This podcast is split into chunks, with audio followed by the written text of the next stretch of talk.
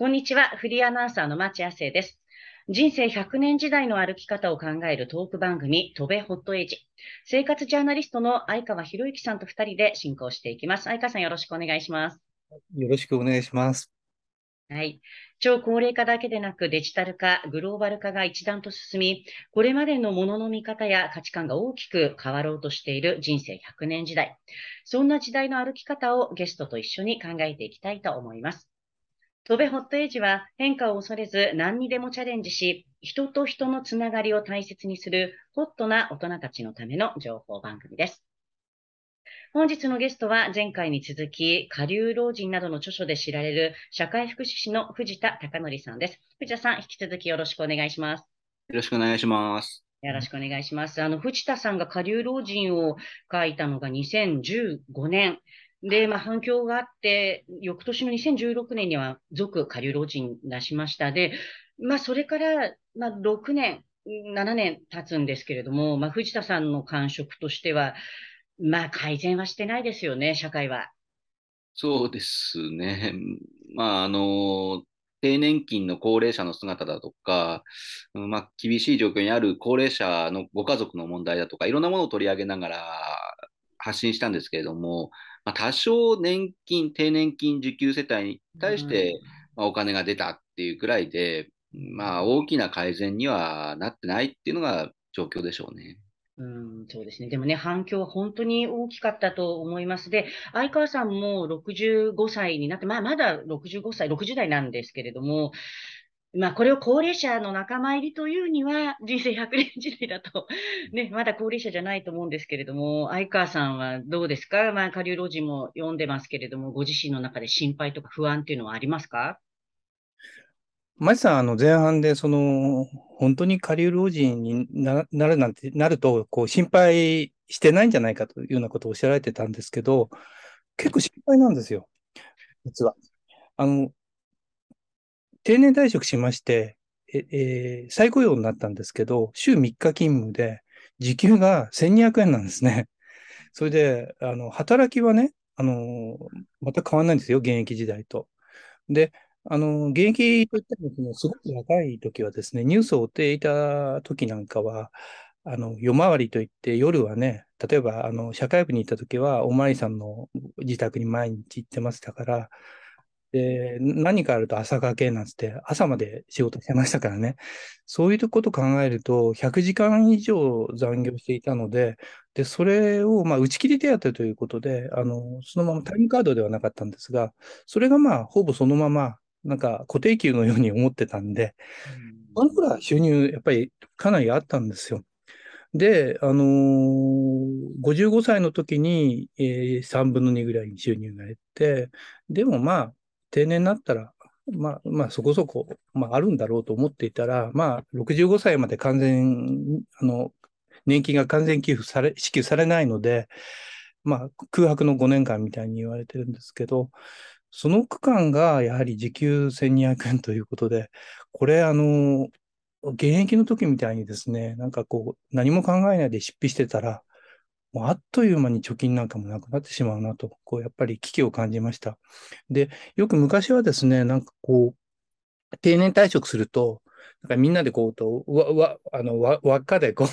輪作ってこう、お祝いされて、それで、それ終わるとですね、あの、海外旅行、下手、下手すると船旅世界一周なんてするんだ、みたいなね。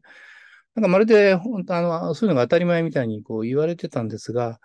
あの、うちで言ってることはですね、あの、女房が言うんですけど、絶対に退職金には手をつけるなって言うんですよ。ダメだって言うんですよね。で、確かにそうで、退職金は一部年金化して、あの、まあ、使ってますけども、やっぱり、あの、いくつまで生きるかわからない、老後の資金に充てないとどうしようもないと。で、えっ、ー、と、やっぱり海外、まあコロナで行けませんけど、あの、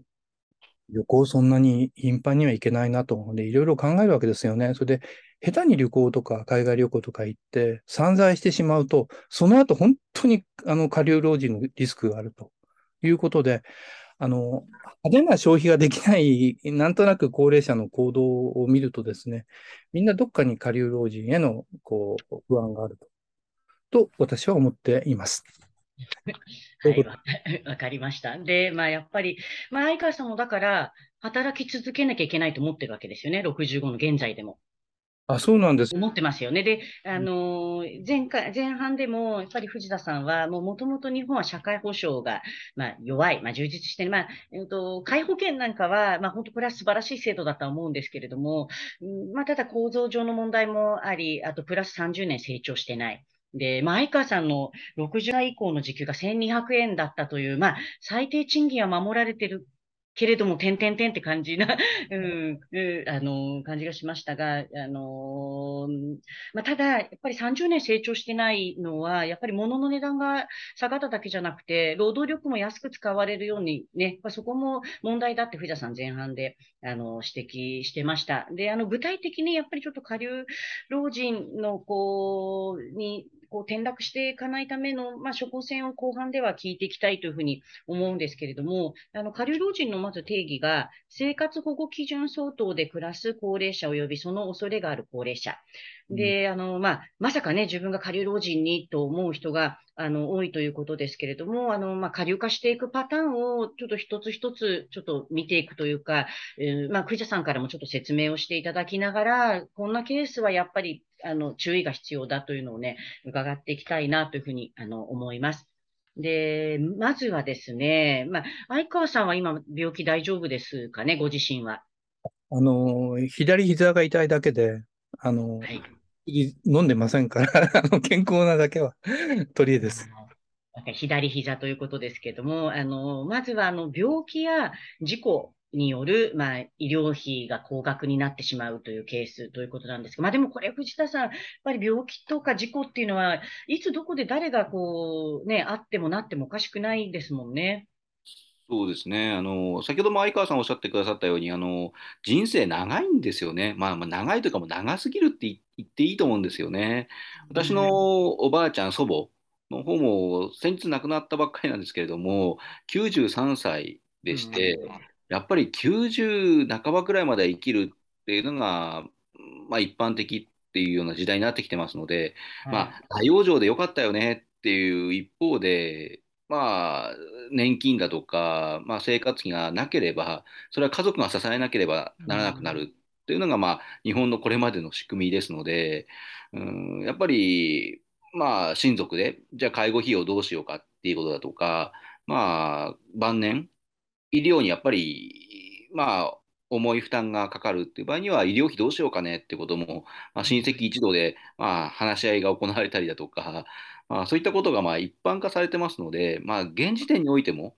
まあ、これだけ医療費負担、介護費負担がやっぱり重たくなってきていて、これがまあ本人が払えなければ家族がっていうことになりますから、まあ、まだ相川さんの世代までは大丈夫だと思うんですよね。大丈夫な人が多くなってる仕組みですので、でこれ以降は今度我々就職氷河期世代等がじゃあ親の介護どうしようかとか、負担はじゃあできるのかなっていう話になってくると、今度は、まあ、自分の生活すらもままならないっていう人たちが、まあ、たくさん今後控えてますので、まあ、今のうちからこれやっぱりシステムを変えていかないといけないっていうのは、まあ、危機的な状況かなというふうには私たちは見てますね。うん、そうですね。で、あと本人だけじゃなくて、まあ、藤田さん、本の中で、あの、ね、と、親じゃなくて子供が病気になるみたいなケースも逆パターンですね。だから、おじいちゃんおばあちゃんだけじゃなくて、まあ、本人が病気になると一番困りますけど、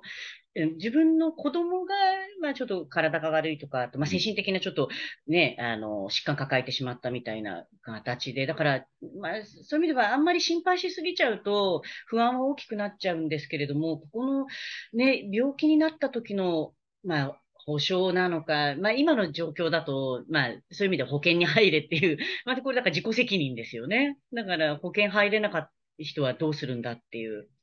そうですね。あの、まあ我々も、まあいわゆる引きこもり状態っていう方の相談を受けたりだとか、そのご家族からの相談、まあ結構多くなってきてるんですけど、まあやっぱり非正規雇用の拡大と合わせて、まあ企業がその人を大事にしてくれない労働者を大事にしてくれないっていう時代に、まあ、2、30年入ってますから、もうこの企業にまあ未来はないんじゃないかっていうことで、まあ、退職した後、まあ自宅に引きこもるっていうケースがやっぱり多くなってきていて、まあ、その際には、まあ、職場でいじめがあったり、パワハラがあったりっていう場合には、精神疾患まあ、不安神経症だとか、パニック障害っていうものをまあ発症して、えー、まあ、なんでしょうね。だからまあ、えー、お父さんお母さんの年金で、まあ、みんなで、まあ、あの、助け合わないといけないっていう状況になってしまってるって世帯が多くて、なので、これも、まあ、構造的な問題で、まあ、昔はお父さんお母さん困ったら息子娘が経済的に助けるっていうことができたんですけど、まあ、それが、引きこもりの問題だとか、企業のパワハラの問題であるとか、うん、あるいはそういう、まあ、非正規の問題であるとか、あとはもう、うん、構造的にまあ息子さん、娘さんたちがまあ就職氷河期世代、収入が十分得られないっていう時代だとか、あとはまあ、家族の単位が小さくなってますので、あの助けるって言っても、兄弟すべて非正規雇用っていうお家もありますし、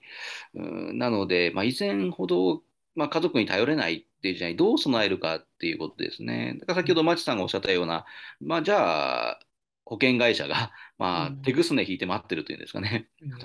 こういう危機があるから、じゃあ、うちの保険に入ってくださいっていう、まあ、リスクを商品化して、またこれを買って備えてくださいみたいなものをずっと社会は続けてきてますけども、うんまあ、これをまあ、だからどこまで社会が、まあ、政府がまあ、制度が支えられるかっていうことが、まあ、次の課題かなというふうに思いますね。うんそうですよね。でも、どのケースを聞いても、やっぱり構造的な、でも今ね、実はあの引きこもりって聞くと、なんか子供ってイメージがありますけど、今、藤田さん指摘した通り、やっぱり会社に、別に子供の頃から引きこもってるだけじゃなくて、うん、会社にうまくあの適合できなくて、大人の引きこもり、まあ、まさにワーキングプアというか、そういう人たちも実は増えている。で、イコールそういう人たちって、どうしても精神疾患みたいなのを、どうしても抱えてしまって、まあ、鬱になったりとかって言ってやめてるので、でなかなかだから本当に、あの、社会への復帰が結構時間がもうかかってしまってるっていうのは、私も、あのー、結構番組やってるので、もうずっとその問題は、あのー、対策が必要だなとは思ってたんですけど、だからもう親に、親にも頼れない、子供も 頼れないみたいなとこだと、やっぱり制度が必要になってきますよね。そうですね。もう本当にあの、私あの、2018年に中高年引きこもりっていう書籍を出してるんですけれども、その、引きこもりっていうと、あのどうしてもあの不登校の問題とか、学校のいじめの問題っていうイメージがされてるんですけど、実はよくよく引きこもりっていう人たちを調査してみると、これも私も驚いたんですけど、うん、企業の中でのいじめ、パワハラっていうものがあまりにも多くて、うん、まあ、いわゆるブラック企業っていうことで話題になりましたけれども、うん、かなり長時間労働を強いられているっていうこととか、まあ、持続可能なまあ、サステナブルな働き方になってないっていうことが原因で、それゆえに、まあ、離職、退職をして、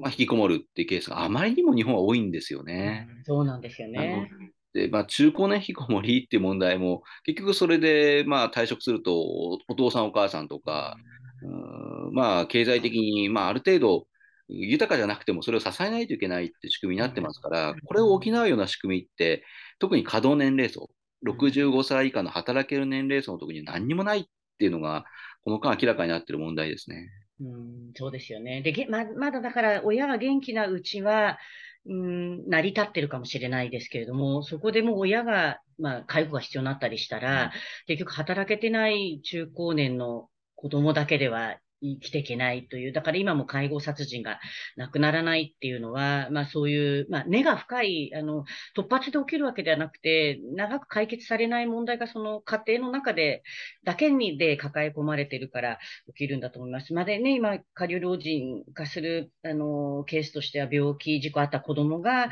ぱり引きこもってたりというのもあります。で、まああと他にも、とまあやっぱり介護が必要になったら、まあ最近在宅、在宅という、まあ、呼び声も結構あるので、まあ、これも、裏には介護保険料を抑えたいという、また国の、どうしても費用を抑えたいっていう出発点からか、あの、なんかこう制度をいじるからおかしなことになる、んだと私はずっと思ってるんですけど、まあ、ただ今現状本当に、じゃあ介護が必要になって、介護施設に、じゃあみんなが入れるかって言ったら、そういう現状には実はなってないっていう、もう本当今すでになってないんですけど、このあたりもやっぱり藤田さん、下流化していく一つの理由になりますか？そうですね、うんまあ、有料老人ホームたくさんできてますけども、基本的には、まあ、新自由主義的な商品ですよね。だから、みんなが必要な介護も、結局お金がある人には提供されて、お金がない人には提供されないっていう、まあ、結局お金がない人は家族で見てくださいっていうことで、まあ、昔と何ら変わらないというんですかね。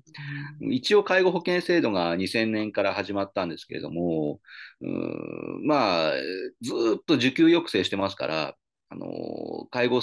度が高い人、介護度が4とか5とかっていう人たちも、まあ、未だに施設に入れずに、えーまあ、家族で見てくださいと。で、一部はヘルパーさん等が関わりますけれども、まだまだ給付の水準がまあ足りないっていうんですかね。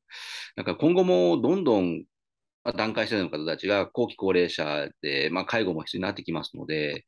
うんまあ、このあたりもまあ介護人材の不足もそうですし、まだまだちょっと整備するところが足りないかなというふうに思いますね。うん、そうですよね。まあ、あのね、その在宅も私いろいろ、あの、在宅で頑張る、あの、専門職と一緒に勉強会も本当この10年やってるんですけど、あの、本人が望んで、ね、あの、住み慣れた家でっていう、で、その選択をしたいっていうのはありだと思うんですけど、入るとこがなくて、あの、必要なサービスも受けられなくて家に、なんか、まあ、うんと、孤立するっていうケースはやっぱり避けなきゃいけないと思うんですけど、まあ、でもこのあたり、相川さん、どうですか？やっぱり、相川さんがもし介護必要になった時に、施設入れると思いますか？いや、あのーなんだろうな。有料老人ホームはもう全く無理ですよね。なんか、あの、シャンデリアがあってね。なんか、長屋みたいなところにね、子供がわーわーわーわー言ってるようなところで、まあ、住みたいんで、私は在、在宅派ですけども、一方で、あの、特養は全く入れないということで、本当にあの、歪んでいて、私はその自分が介護になって、えーそういう施設に入るっていう、そのイマジネーションが全くわからないで、まあ多分入んないでのたれ死ぬんじゃないかと思ってますけど。ダメですよ。相川さん、その、今日は藤田さんに下流老人にならないためにを聞いてるんですから、そんな弱気な発言をされると、ちょっとあの、進行としては困りますが、まあでも、うん、まあでもこれはきっとね、相川さんだけじゃない人の、まあそうなったらそうなるしかないっていう、ちょっと諦めみたいなっていうね。だまあそこはちょっとね、やっぱりダメなんですよ。あの、ちょっとはっきり言うと、今ブーって画面に出したい感じ、あの思考停止をすると、やっぱり現状変わらなくて、で、今あの特養は、要介護3以上じゃないと入れませんから、だこのあたりもちゃんと理解しておく必要があるんですね。あの、自分で自立してる人が入れる場所ではもう特養はなくな、特別養護老人ホームはなくなってて、本来は特別養護老人ホームは暮らしも守るべき場所で、セーフティーネットのはずなのに、そこもやっぱり、あの、実は解約、介護報酬で解約されてるっていうことに、みんなやっぱりちょっと、やっぱり疑問の声出さなきゃダメなんですよね。まあ、受け入れちゃいましたけど、介護側が、要介護3以上でいいっていうので、なぜちょっと受け入れちゃってるのかが私は本当ハテナでしかないんですけど、まあ、あのことですね。で、ちょっと次、あの、前川さんこれ大丈夫かな ?4 つ目、あ、大丈夫かなってハテナつけときます。熟年離婚のケース。あの、熟年離婚すると悲惨になるっていうのは、あの、わかりましたから、今、二人でも、あの、ギリギリですから、あの、で、ご飯作ったりしてますから、まあ大丈夫でしょでもあの、特に女性が大変なんですよね。そうですよね。うん。男性は比較的厚生年金とか、まあ、個人単位で受けられる年金の支給金額って、まあ、当然あの、まあ、あの家事とか育児だとかが、まあ、女性に担わされてきたっていう歴史もやっぱり長いですので、なので、まあ、今は夫婦共働きって形で、まあ、男性、女性、賃金格差を設けてない企業もありますから、まあ、徐々に変わってはいくと思いますけれども、今の高齢の方たちはもう、まあ、高齢女性ほど年金金額が少ないっていうになりますので、なので、まあ、えー離婚するっていう相談、もう長年我慢して夫婦関係を続けてきたんだっていう方たちがあまりにもやっぱり日本多くて、それも経済的に男性に依存せざるを得ないっていう女性が離婚に踏み切るってケースがやっぱ多くて、なので、もう経済的な理由がなければ一緒にいる理由がないっていうぐらい、まあ、その、なんでしょうね、夫婦関係が、まあ、良くないっていう場合には、うまあ、その手前で、じゃあ離婚した後、じゃあ、それで生活できますかねっていうことを、まあ、一応立ち止まってもらう。っていう機会がやっぱり多くて、特に女性の一人分の年金金額でちょっと生活が難しいっていう方に出会うことが、まあ、この間すごく多くなってきてるっていうのが実態ですね。うん、そうですね。やっぱり、あの、専業主婦の方がやっぱり多かったと思うんですよね。まあ、あの、家庭を守るのが当たり前っていう、やっぱりどうしても、まあ、私のおばちゃんなんかもそうだし、仲良しのおばちゃんなんか、まあ、働いてはいたんですご自分で働いてはいたんですけれども、結局、あの、ほら、自分で、と、やっぱり税金を納めなくていいパートのお金でずっと抑えてはきたので、あの生活は支えてきたんだけれども、結局自分の年金の保障にはなってなくて、旦那さんの、まあ、遺族年金に依存するって、まあ聞いて驚きました。やっぱりそれの金額では、あの、生活苦しいよねっていう、まあ、あの、国民年金は、もともとこれはもう前から釘を刺してますけど、それだけで生活するための保障ではないということを前提にみんなちゃんとやっぱ考えないと、あの、やっぱ6万円ぐらいの支給は、これは家賃にもね、東京に住んでたら家賃にもならない金額だったりするので、まあ、それ以外をどうするのかを考えておかなきゃいけないんですが、まあ、女性は本当に大変だなっていう、まあ、私もちょっと途中でフリーになっちゃったので、あの、届く年金定期便を本当に まあ今から見ながら、それを残りの人生で割っていくと、月々、と思いながらですね、まあ、まあ、私はちょっと熟年離婚の心配がない独身なので、あの自分でまあ、あの、生計を立てていかなきゃいけないんですけど、まあだからここもね、これもでも藤田さんずっと言われてきてますからね、やっぱ年金を家族単位、まあその、うんまあ、よく国が掲げるサラリーマンで専業主婦で子供2人という、まあ、世帯で考えるんじゃなくて、やっぱり個人単位でこうどういうふうに、まあ、保障していく、その部分をやっぱりどれぐらい厚くするかっていうとこの、もう議論はもう今始めてないとですよね。そうですね。まあ、なので、まあもうずっとありきたりなんですけども、この家族観も変えないといけないし、もう男性がいて、その扶養されてる女性がいて、子供が2、3人いるみたいな、まあ、日本の福祉国家モデルって言われてますけれども、このモデルでしかないんですよね。で、このモデルから少しでも外れたりだとか、ここにいない人たちの方が増えてきてる中で、い。まあ、未だにやっぱり男性が世帯主モデルっていうものしかやっぱり、うん、それによる年金制度だとか、それによる保険制度だとか、いろんなものが、まあ、この、まあ、なんですかね、凝り固まった、それこそサザエさんみたいな、うん、クレヨンしんちゃんみたいな家族っていうイメージしかないですので、その制度設計だと、やっぱり多様な、今の家族モデルだとか生き方のモデルには対応できないっていう思いますね。この新型コロナでもやっぱり、えー、マキさんのようにあの単身女性の貧困っていうのがもうすごい顕著で、うん、だから当然老後の高齢期のまあ、女性の問題っていうことも、まあ、顕著に今後出てくると思うんですけども、まだまだちょっとやっぱり、うん、政治も行政もすべて、なんでしょう、あの、まあ、結婚している息子、娘がいるおじいちゃんが権限を握ってますので、そこがどう、いろんな人たちが社会の中にいて、課題があるんだよってことを、まあ、認知してもらえるかどうかっていうことだと思いますね。うんあの、藤田さんね、はい、あの、下流老人を書かれた後に、その、まあ、あの、銀行とか証券会社とか、あの、お金を貯めましょうとか、投資しましょうとか、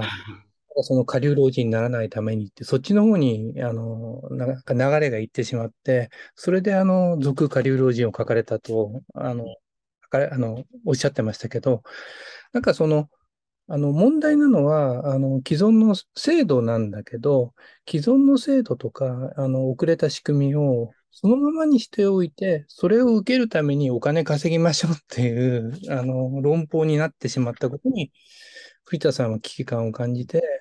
俗下流老人を書かれたというようなことを前、ま、前文に書かれてましたけど、やっぱりそんな、そ、それじゃまずいわけですよね。だから根本的なところを変えたいということですよね。そうですね。あの、私もあの、下流老人って問題提起して、まあ、驚いたのが、あまりにも保険会社と、あのその高齢者を対象とする、まあ、商品、それを開発する会社からのオファーが多かったってことですね。だから、まあ、要は人々の不安につけ込むような形で商品を販売するっていうような、まあ、だからこれって何でしょう、いろんな不安をまあ、商品化して、まあ、人々に、まあ、売りつけていくっていうんですかね。でそれが変えた時代良かったと思うんですよ。うん、まあ、安心を、それこそがん保険、がんになるかどうかわからないけれども、買っておきましょう、備えましょうとか。まあ、年金なんかもそうですよね。まあ、公的な年金以外の民間年金なんかはもいざという時に備えましょうとか、まあ、あるいは亡くなった時のお葬式代、家族に負担させないために積み立てておきましょうとか、いろんな不安をやっぱり煽りながら、まあ、企業が成長してきたってこともありますから、うんまあ、そうではない形、もうお金出せませんので、高齢者は。なので、この仕組みで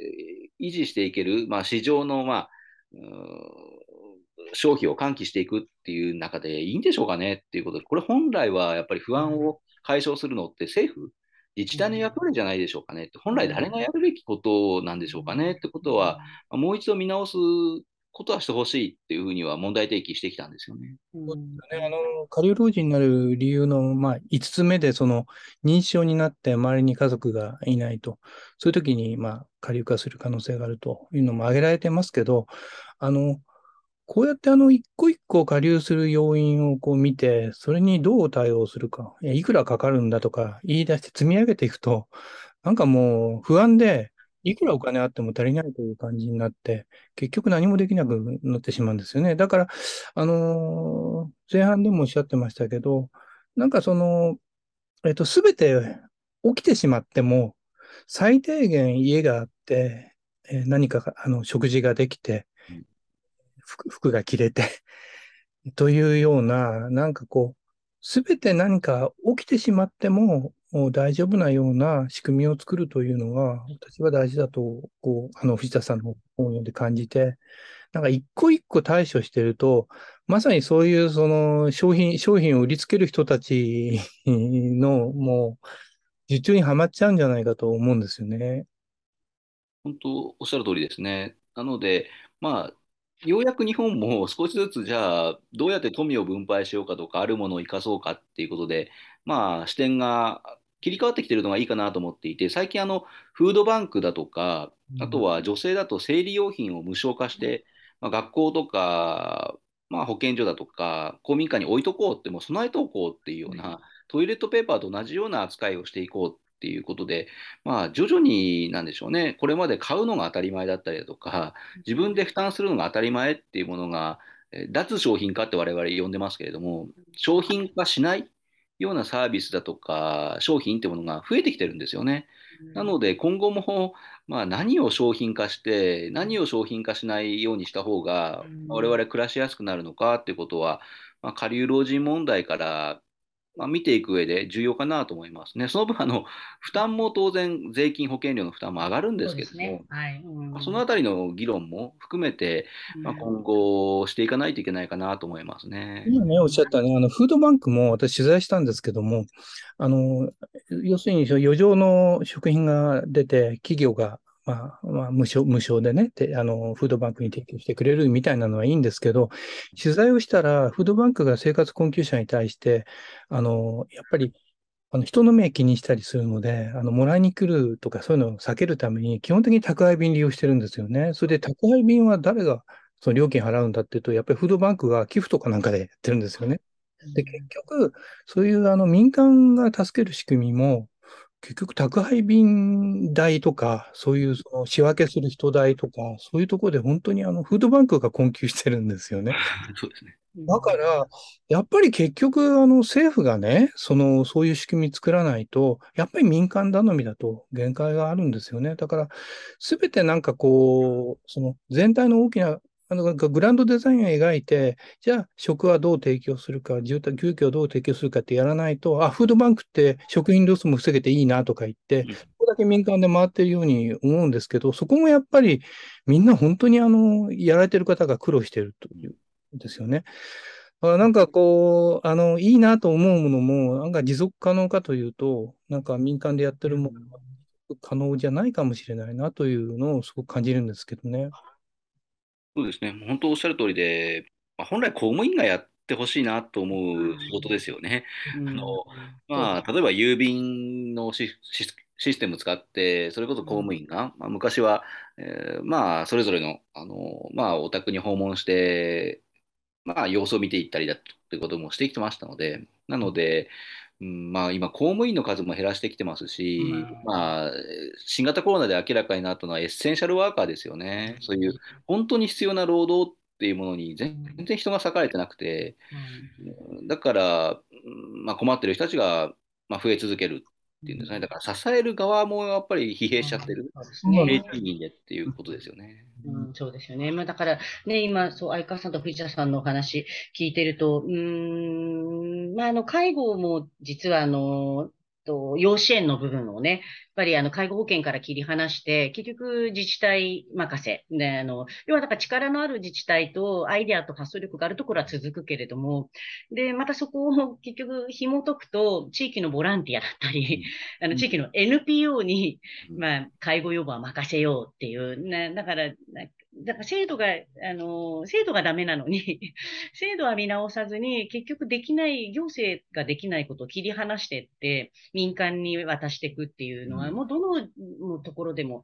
起きてて、で、最近はね、あの、クラファンがもう本当に、まあ、大きな力にはなってるんですけど、そういう意味では、相川さんが指摘した持続可能化っていうボランティアって結局続かないというのも、そこはやっぱり、あの、資金的な面と、その人たちの熱意だけでは、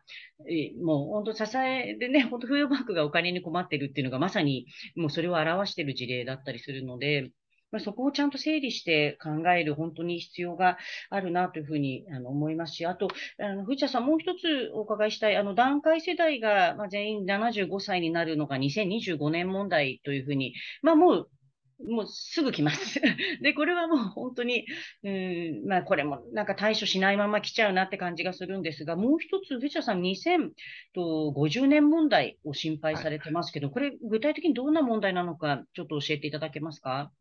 そうですね、まあ、いろんな見方があるんですけど、もう端的に言うと、就職氷河期世代含む段階ジュニア世代の高齢化ですね。うん、だから、まあ、膨大に控えてるお金がないあるいは旧来の社会保障、社会保険のシステムに乗ってないっていう人たちが高齢期になっていくっていうものが2050年問題ですね。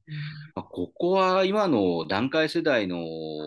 介護とか、まあ、医療の問題以上にかなり深刻になってくるっていうことが、まあ、予想されるものですね。だからまあ、もう10年、15年って経ってくると、まあ、2050年に至る前に、もう、はい、まあ、段階ジュニア世代、特に就職氷河期世代の高齢化っていうものが課題になってくると思いますが、ここ、本当に預貯金ないんですよ。預貯金ないし、まあ、家族もいないんです。実は息子さん、娘さんを、まあ、えー、次の世代に、まあ、なんですかね、引き渡すってものがなくて、だからこれまでの従来の家族が助けましょうっていうモデルがもう効かなくなってくる。まあ、本格的に、まあ、個人的にどうしていけばいいんだろうかっていう時代に入ってくると思うんですよね。だからそうなる前に、今の段階世代の方たちの、はい、まあ、問題が将来の問題と直結してきますので、今ここでちゃんと議論してシステムを変えていった方がいいよねっていうのが、まあ、私の問題提起ですね。うん、いや、もうドンピシャですね。私のことですね。はい。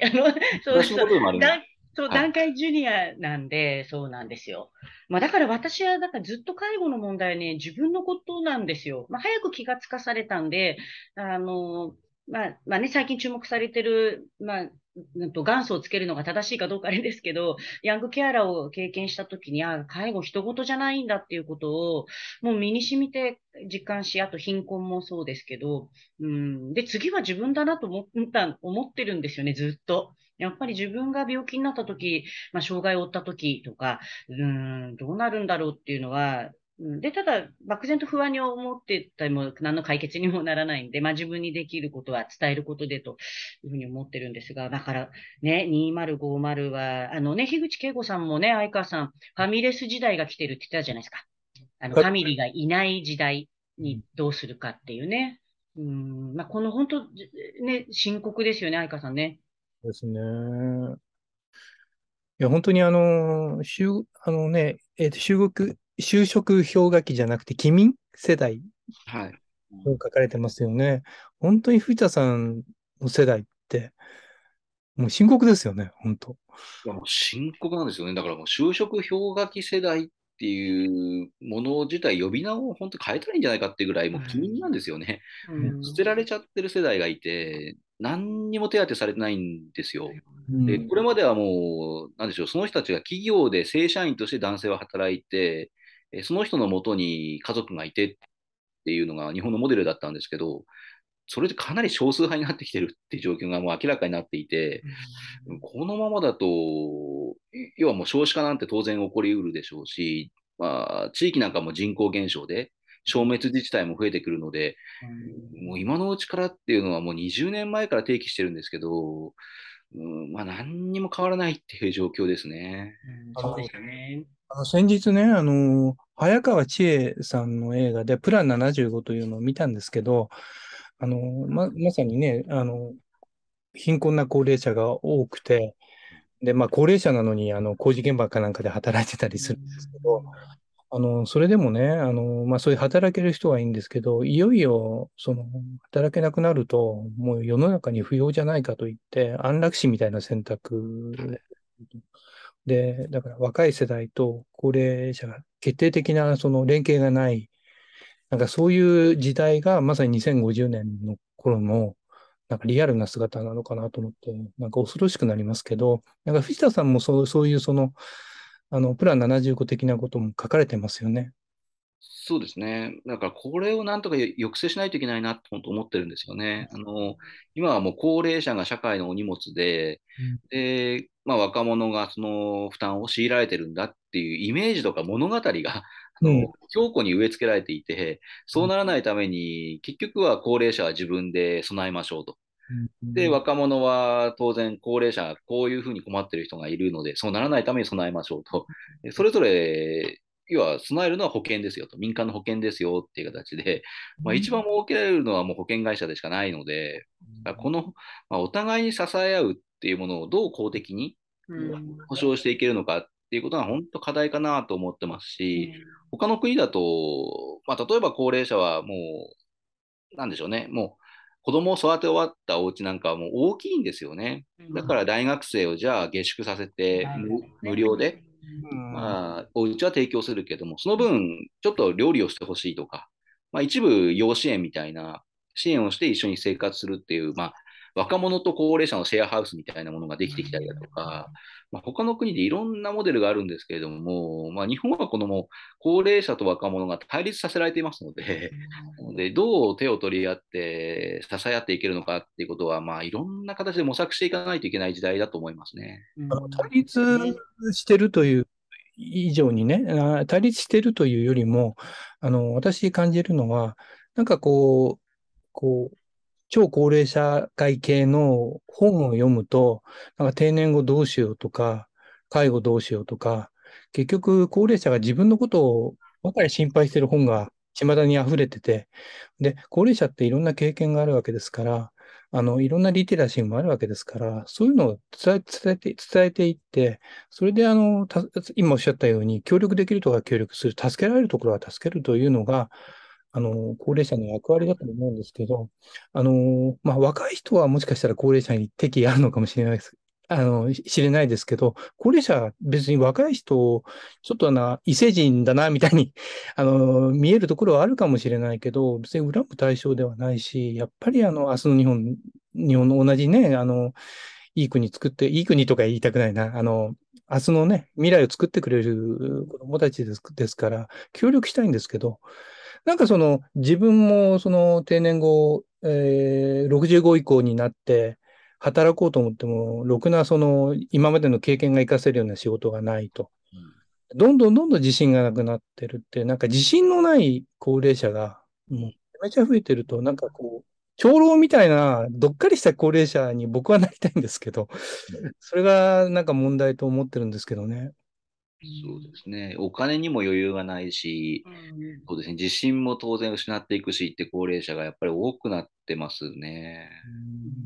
そうですね。まあでも、あの、このね、まあ、今回後半は、あの、下流老人の、まあ、の、中心に伺いましたけど、ただこの下流化っていうのは、高齢者だけに起きる問題ではなくて、もう藤田さんとこうやってずっと話してると、もう構造的なところから、やっぱりセーフティーネットから漏れた人たちは、年齢に関係なく、やっぱり下流化していく。で、収入がない、貯蓄もない、だと頼れる人もないっていう、まあ、これ下流老人のね、あの、特徴の3つというふうに藤田さん書いてますけれども、やっぱりこれ早い段段階でどうしたらいいのかっていうのを、うん、考えていかなきゃいけないし、相川さんがあの、ね、若者と高齢者の分断っていうふうにおっしゃって、ね、言いましたけど、私でもコロナ禍が始まった時に一番怖いなと思ったのは、隣にいる人さえ疑うじゃないけど、そう、要はコロナになりたくないから、なんかこの、やっぱり自分はなりたくないっていう、こう疑心暗鬼みたいな、で、結局そういうところから分断というか、なんかそういうのも、あとマスクする人しない人とかもそうだし、うん、あとは弱い人が、さらに弱い人をこう、差別していく、区別していくとかっていう、うん、もういろんなとこに実はそういう分断のもう小さい川みたいなのはあるので、なんか全体、日本全体がやっぱり落ち込んでいくと、結局そういう分断があちこちにもちっちゃい亀裂がいいつの間にかすごく大きな、あの、社会全体をこう不安、不安の先に恐怖に陥れるような、もう私はなんか日本が入り口にいるような気がしてならなくて、うん、だこれなんとかね、やっぱり本当この分断をどうやって修復していくのかっていう、もうあちこちでちっちゃい手当をこう、なんかしていきたいなと思いますけどね。藤田さんどうでしょう？あそうですね。多くの人たちがもう頑張っても報われないっていう感情を抱いてると思いますね。だから、以前よりも、まあ、昔は本当に高度経済成長の時なんか典型ですけど、まあ、頑張れば給料上がりましたし、まあ、去年よりは今年の方が給料上がっていくっていうモデルが、まあ、なんとかありましたけど、今は働いても働いても横ばいか、むしろ下がる、物価の上昇で下がるみたいな時もありますので、そういうまあ衰退社会に入ってるんだっていうような、まあ、認識をどう持って、う今あるものをどう生かしていくとか、まあ、他の高度経済成長以外の価値観ですよね。もう本当に毎年成長することは本当に必要なんだろうかとか、それによって人間とか環境に負荷かけて、本当にそれで持続可能なんだろうかとか、まあ、SDGs ってものが言われてますけど、まあ、本当の意味でやっぱりちゃんと向き合うのが、日本が多分世界で一番必要なんだと思いますね。これほどやっぱり衰退していて、激しい人口減少は、まあ、世界どの国でも経験してませんから、まあ、なんでしょう、世界で最も課題先進国というか、まあ、多くの国々が次経験していくような機会になっていくっていう、まあ、一番トップランナーを日本が走ってますので、まあ、ここでちょっとモデルを示していかないといけないかなっていう気はしてますけどね。うん、そうですね。大きな話してもしょうがないんですけど、あの例えばね、あの成長が大事だみたいな話をすると、税金をたくさんかけると、あのそれが成長にマイナスに働くと、まあ、消費税上げると、いや税率上げると、景気下がりますよね。だからそういうのが当たり前のようになってると。だけど、あの、欧米の方のね、話なんか聞くと、その払った分だけ返ってくるんだったらいいじゃないかと。今、払った分だけ返ってくるって時間がないからダメなんで、やっぱりその、大学教育の無償化であるとか、住宅の政策だとか、そういうところにお金がこう当たるっていうんだあれば、税金増えてもいいと思うし、不安がなくなれば消費だって増えるし、成長も、あの、えー、叶うと思うんですよね。なんか、まるでその、えっ、ー、と、福祉国家的な税金をたくさん取ると、もう、もうそれで成長が、あの、そがれるからダメだみたいな、企業を助けるんだみたいな、あの、新自由主義的な考えが、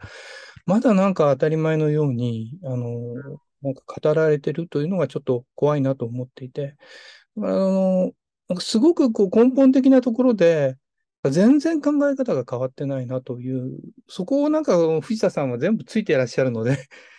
今日はね、本当お話伺ってあの嬉しかったんですけど、どうすれば藤田さんのような考え方が本当にあの、長い道のりですけども、2050年になる前にね、なんかこう、語られないとダメですよね。とおっしゃる通りですね。だからもう税金が悪いものっていう価値観植え付けられてますし、うん、要はもう使い方なんですよね。もう端的に言っても使い方次第なので、まあ、だから使い方を間違ってきたっていうのがまあ日本のこの30年くらいだと思いますから、使い方をじゃあどうどこに要は優先分配してっていうことで、まあ、考えていかないといけないんですけど、まあ、それはもうやっぱりまあこういう社会認識をやっぱり共有する人たちが増えないと、やっぱりまあ、政治に対してもそうですし、制度に対してももうお任せで、もう従来通りやねそういうてもらえばよくなるだろうというふうにしか思えないんだと思いますね。うん。あるいはもう若者はもう選挙に行っても基本的には声がなかなか反映されないってことでもうそもそも選挙自体に行かないっていう諦めの状況になっちゃってますから、だからまあこういうなんでしょう小さいまあ今日もメディアだと思いますけども本当に地道にやっぱり言い続けていくしかないんじゃないかなっていう気はやっぱりしますよね。うん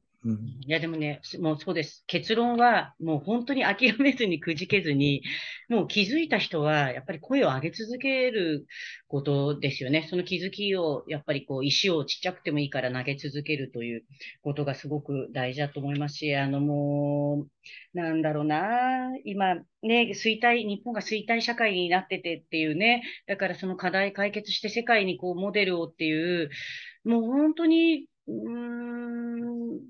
本当にでも対策打たないと、もう日本から出稼ぎに行かなきゃいけない海外にとか、もう日本の労働力が日本の国内だけで安いだけじゃなくて、きっと海外から見てももう日本はそういう国になってるので、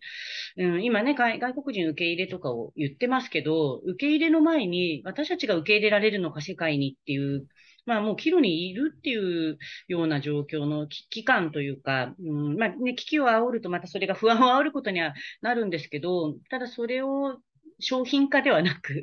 ぱり制度への、と社会へのね、還元になるように、やっぱり藤田さんの声にはこれからも注目を、はい、していきたいと思いますし、あの、私ね今日また世代が、だから相川さんは、ね、これからあと10年後に後期高齢者になります。逃げ切らせませんよ。この世代をね、逃げ、ね、逃げ切り世代が多分相川さんは、ですからね。私はその、あの、氷河期世代の、はい、2050問題の、はい、藤田さんとは、藤田さんでもちょっと私より何歳か下ですかね。そうです。82年生まれなのでうん、一番就職氷河期世代の下の方なんですよね。あ、そうですね。あ、そうそう。はい私とだから10年で、だからね、私たち世代を見て、どう生きようかなを考える30代、40代なんですよ。ああ、なっちゃいけないなっていう。いやいやいやいや、いいんです、いいんです、いいんです。あの、反面教師は世の中すごく私は大事な存在だと思ってるので、まあ、私もそういう意味では反面教師の一人として、あの、そうそう、あの、ちゃんと行きたいと思うんですが、まあ、相川さん本当にあっという間に時間が、あの、経ちました。なんかもう聞いておきたいことは大丈夫でしょうか？あの、さらにね、あの、えっと、あまり論じませんでしたけど、あの、ベーシックサービスとか、まあそういう専門用語がありますけど、あの、そういったことについてはね、さらにあの、専門の大学の先生などにも伺いたいなと、受けていただければ、あの、伺いたいなと思っています。それで、この藤田さんのね、あの、バトンを次の人にこう、渡したいなと思ってますので、続き、あの、このテーマはやっていきたいと思います。はい、じゃあ、藤田さん、またあの、懲りずに、はい、小さなメディアなんですけれども、またぜひご視点いただけたらありがたい。い大丈夫ですか？全然、はい。引き続き、はい、楽しかったです。ありがとうございます。本当ですか？ありがとうございます。いや、もうね、いや、私はもうそうなんです。あの、藤田さんの言ってること、本当大賛成なんで、今ね、ベーシックサービスって、愛花さんちょうどっと言いましたけど、またそれを改めて、あの、ぜひ伺いたいと、あのね、前向きな提言みたいなところは、やっぱ発信、どんどんこの、はい、飛べホテージでもしていきたいので、またちょっとそのあたりは詳しく別の回でお話を伺えればというふうに思います。はい、ぜひね、あの、貧困をこう、人事とせず自分事として、あの、皆さんに考えていただければなというふうにあの思っております。ということで、今回は、ホットプラス理事の藤田孝則さんにお話を伺いました。ありがとうございました。あどうもありがとうございました。りがとうございました。